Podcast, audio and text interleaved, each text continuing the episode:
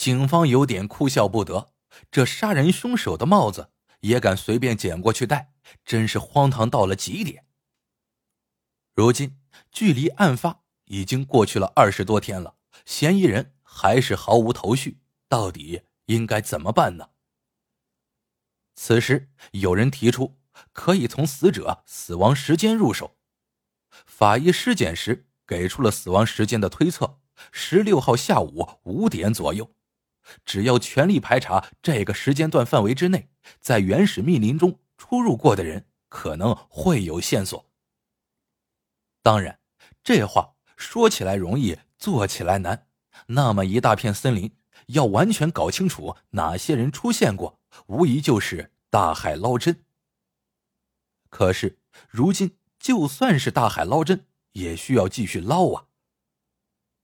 几天之后，警方的排查有了重要的突破。一个当天在森林里干活的村民回忆，当天下午五点左右，村民小组长廖润华赶着马车来他这里买过柴火。廖润华，大家有没有一点点耳熟？前边曾经出现过此人的身影。其实，作为一名村干部，在案子发生以后，廖润华一直辅助警方的摸排调查工作。他还曾经给警方提供过线索，说自己看到过一名陌生人。想起来了吗？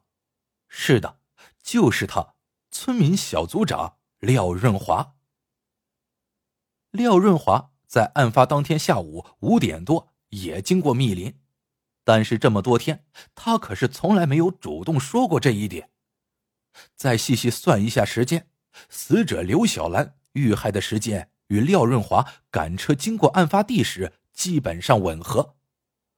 好一个廖润华呀！难道凶手真的是你吗？为了不打草惊蛇，警方决定再次对廖润华进行一番试探。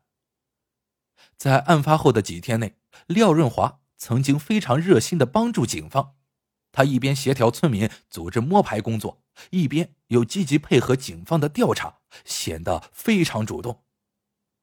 可是二十多天后，眼见着案子破案遥遥无期，廖润华的态度突然有了一百八十度转变。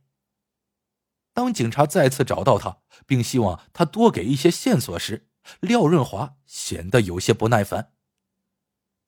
我手上还有工作没做完，要去挨家挨户收新农合费呢。廖润华给出个理由，便匆匆离开，似乎对于案子完全不再关心。这种反常的表现，自然是逃不过警察的眼睛。最终，警方决定立刻收押廖润华。没有多做抵抗，廖润华终究还是承认了自己的罪行。这个答案出乎所有人意料，这样的剧情反转可真的是不输侦探大片呢。这个一直埋伏在警察身边的卧底，村民眼中热心帮忙、责任心强的村干部，到底为什么要犯下这桩罪行呢？以下呢是廖润华对于案件的供述，部分细节由于死无对证，无法证实。案发当天下午，廖润华买完柴火后，也经过那片原始森林，恰好碰见了独自前行的刘小兰。廖润华曾经有过两次婚姻，但是妻子最后都跟人跑了，他一人独自抚养两个孩子。三十多岁的男人，情感长期处于压抑状态，眼见着年轻漂亮又穿着艳丽服饰的刘小兰。廖润华突然精虫上脑，身体瞬间起了冲动。随后，他悄悄尾随在刘小兰身后，走到了更加隐秘的那片丛林内。在拦住刘小兰之后，廖润华要求其和自己发生关系。这种荒谬无耻的要求，当然会被刘小兰拒绝了。而那时的廖润华早已控制不住自己的行为。他随手拿起刘小兰的背包，将带子缠绕在其脖子上，狠狠的勒住。随后，正当他欲行不轨之事时，却发现刘小兰已经没了呼吸。吓破胆的廖润华也不敢再做什么，随即将尸体拖拽到树林茂密之处，用枝丫进行掩盖。回到家后，第二天一早便有村民来告诉他，韩家新媳妇儿失踪了。作为村干部，廖润华还假装热心的组织村里的青壮年到处寻人。警方在调查过程中，他也时不时的提供一些线索，误导调查方向。